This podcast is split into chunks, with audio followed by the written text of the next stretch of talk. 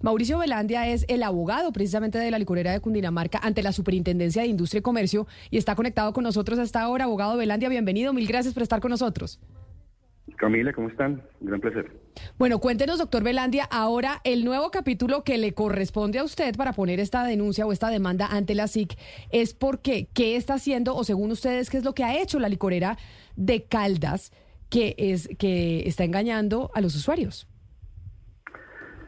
Pues bueno, un gran placer y gracias por el tiempo. Lo que a Sebastián le gusta mucho el aguardiente amarillo. Néctar acaba de sacar un aguardiente que es azul. Los invito.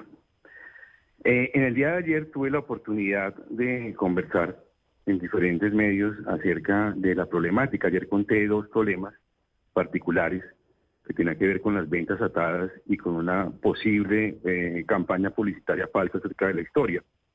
Pero hoy quiero contar porque son 10 cargos. Entonces ayer conté dos, hoy cuento otros dos, que me parece importante para que ustedes también lo tengan en cuenta. El primero de hoy, que es diferente al de ayer, es que eh, la licorera de Caldas, en el, para poder eh, posicionar un producto nuevo, que fue creado en el 2019, ata a los productos que ya tiene la lata de Heineken. Yo quisiera eh, en el día de hoy enviar un derecho de petición a Heineken Internacional, para que les entiendan todos en la casa matriz de Heineken, para saber si es verdad que Heineken autoriza las góndolas de diferentes establecimientos de comercio se pueda con una cinta pegante atar un producto de la licuadora de Caldas como es el, aguardiente verde con Heineken. Yo he viajado, no mucho, pero he viajado en diferentes partes del mundo y nunca he visto eso. Pero venga, le hago una pregunta, doctor Velandia. Como consumidora, ¿Eso qué tiene de malo o, qué tiene de irregular? Porque es como cuando uno va al supermercado y va a comprar un producto y le viene la ñapa, ¿no? Entonces, lleve gratis no sé qué. ¿Qué tiene de malo que pongan en una botella de aguardiente, en este caso la de aguardiente amarillo? Si usted compra el aguardiente amarillo, le encimamos eh, la cerveza Heineken. ¿Eso en, en términos de competencia, eso es ilegal? ¿Eso no se puede hacer? Pues se lo va a tener en, términos de conciertos. Cuando estaba un concierto, eh, y, eh, hablan de los teloneros. Entonces, hay productos que conoce todo el mundo y está el telonero.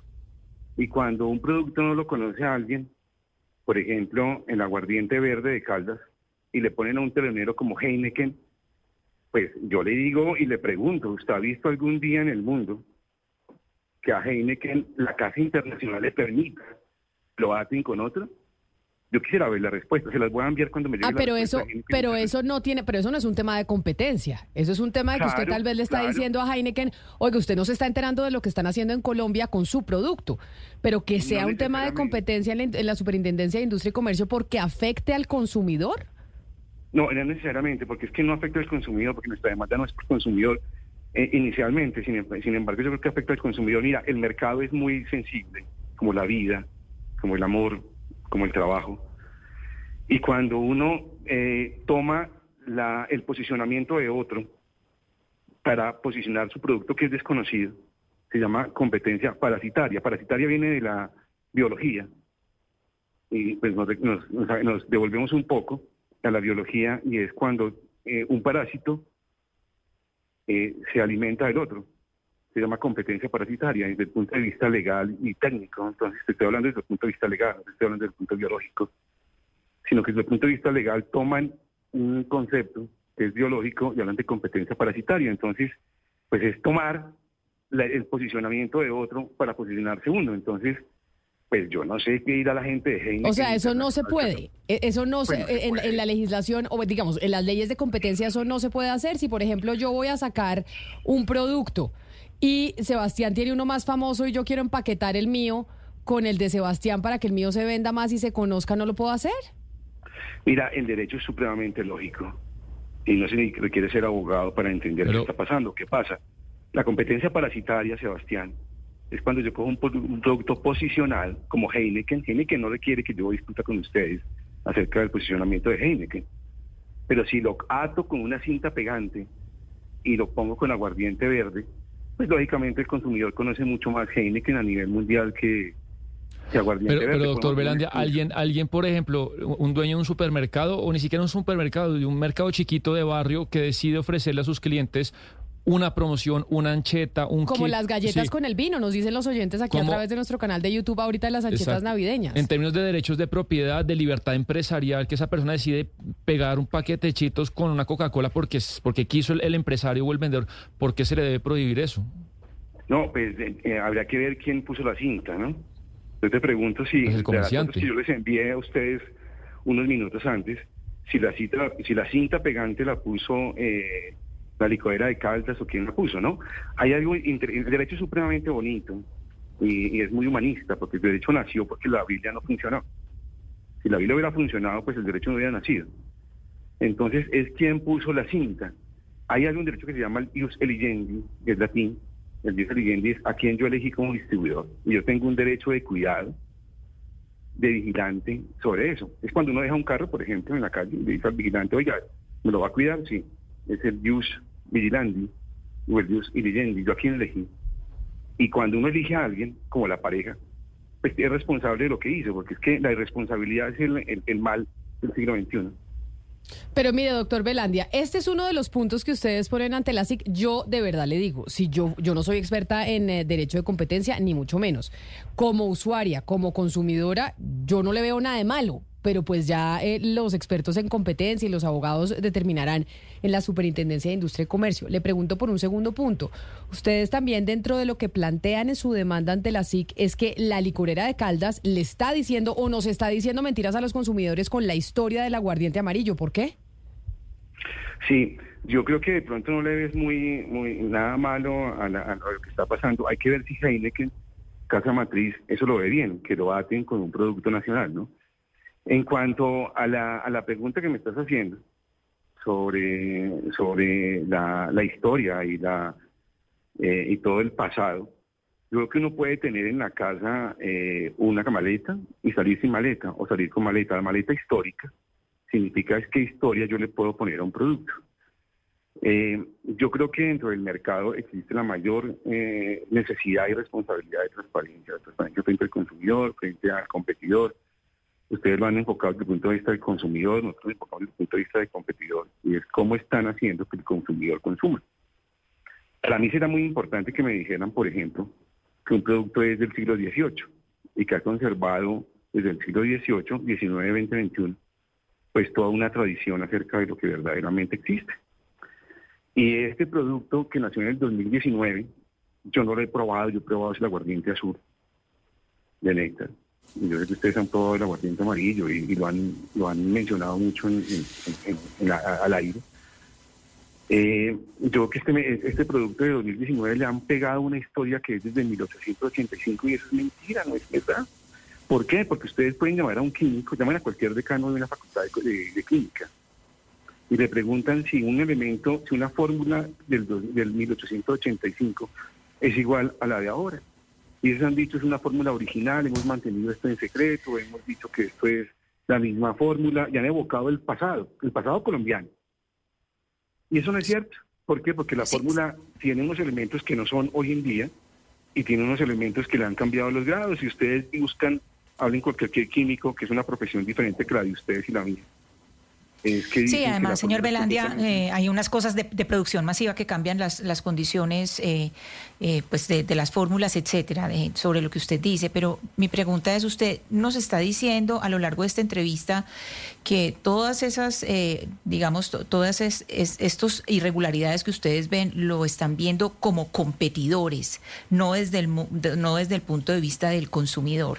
Y por eso le quiero preguntar si para esta acción de la licorera de Cundinamarca usted ustedes buscaron a otras licoreras del país o quieren seguir actuando solos, porque si ustedes están siendo afectados como competidores, pues uno supondría que las otras licoreras están siendo afectadas en, en la misma medida. ¿Ustedes se preocuparon por buscar otras, eh, digamos, por hacer una acción colectiva o quieren ir solos con esto?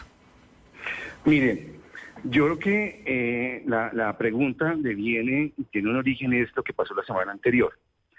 La semana anterior eh, lo que pasó fue una, una acción de la superintendencia, una, una decisión de la superintendencia en cuanto al color y ante una, unas marcas, pero nosotros leyendo lo que aparece en noticias de prensa que ustedes leen y nosotros también, eh, digo de, acerca de mi cliente y lo que yo leo día a día, es que en las noticias aparece que hablan de una reputación.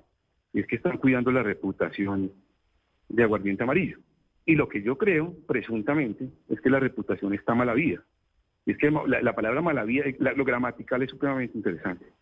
Es que la palabra mala vida significa es que una reputación mala vida, porque sobre mentiras. Entonces, estamos pensando si participamos dentro de alguna acción como coadyuvantes o como terceros interesados acerca de una reputación que no está bien habida. Entonces, entiendo que lo que dice la decisión de la Super es que la reputación de Amarillo, de Caldas, es una reputación que está siendo afectada por real, por lo, real de la PLA, de la fábrica de licores de Antioquia. Entonces nosotros estamos en todo nuestro derecho de ser terceros y poder decir, mire, yo creo que la reputación de esta persona que está cuidando la superintendencia en su decisión, que va a ser decidida por la segunda instancia, que es el juez superior, si efectivamente es o no es.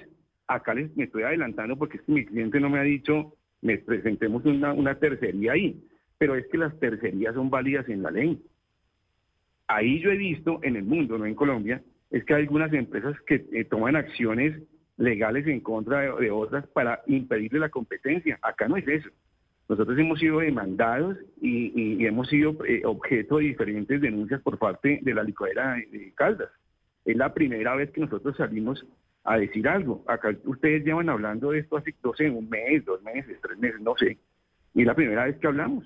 Es la primera vez que yo puedo decirles a ustedes lo que yo pienso acerca de la licuadera de Caldas. Que yo les digo, tengo 10 cargos, ayer dijimos dos, hoy estoy diciendo uno nuevo acerca de Heineken y tengo dos más, por ejemplo. ¿Cómo es posible que la licuadera de Caldas en su publicidad hable acerca de los niños, de los menores de edad? Vamos a mandar un derecho de petición a la UNICEF a verificar si en la publicidad pueden hablar de alcohol, pueden hablar acerca de los niños. O, por ejemplo, otro cargo es que ahora dicen que es una bebida espiritual. Con la fe ciega, porque es que nadie conoce los espíritus, con la fe ciega de aquellas personas que creen en la fe ciega. Entonces, yo tengo un mix que lo he, llamado un salpicón de, comportamientos. Ayer hablamos de ventas atadas, de una historia donde una fórmula no es de 1885, 1885. No habían construido la Torre Eiffel. No ha pasado la Segunda Guerra Mundial ni la Primera. Estaba Rafael Núñez en el poder. Y estamos hablando de un producto que es light, que es sin azúcar. O sea, llegaba un consumidor a, a, Manzanares y decía, por favor, dame una, una copa de aguardiente, pero light, porque estoy a dieta. 1885, cuando nacen las bebidas light en 1952, históricamente, ustedes lo pueden buscar. Pues este es el nuevo round. Una demanda ante la SIC, Sebastián, para que vaya oyendo cómo sigue esta pelea de unos a otros, como me dice un oyente desde Barranquilla en el 301-764-4108, que el tema de los licores es una pelea de empresas que se echan vainas lo uno, los unos a los otros. O sea, la licorera de un departamento contra la licorera de otro. Otro capítulo que se abre de esta pelea que, doctor Belandia, más o menos la SIC, en lo que usted conoce de los tiempos, debería demorarse cuánto tiempo en fallar sobre estas pretensiones que usted ha interpuesto en representación de la licorera de Cundinamarca? Mira, yo pienso que cada caballo depende de su jinete, entonces yo no puedo hablar de la superintendencia porque la superintendencia ha tenido en mis últimos 30 años como seis, seis o siete superintendentes y acá sobrevivimos, no obstante que ellos han pasado por ahí.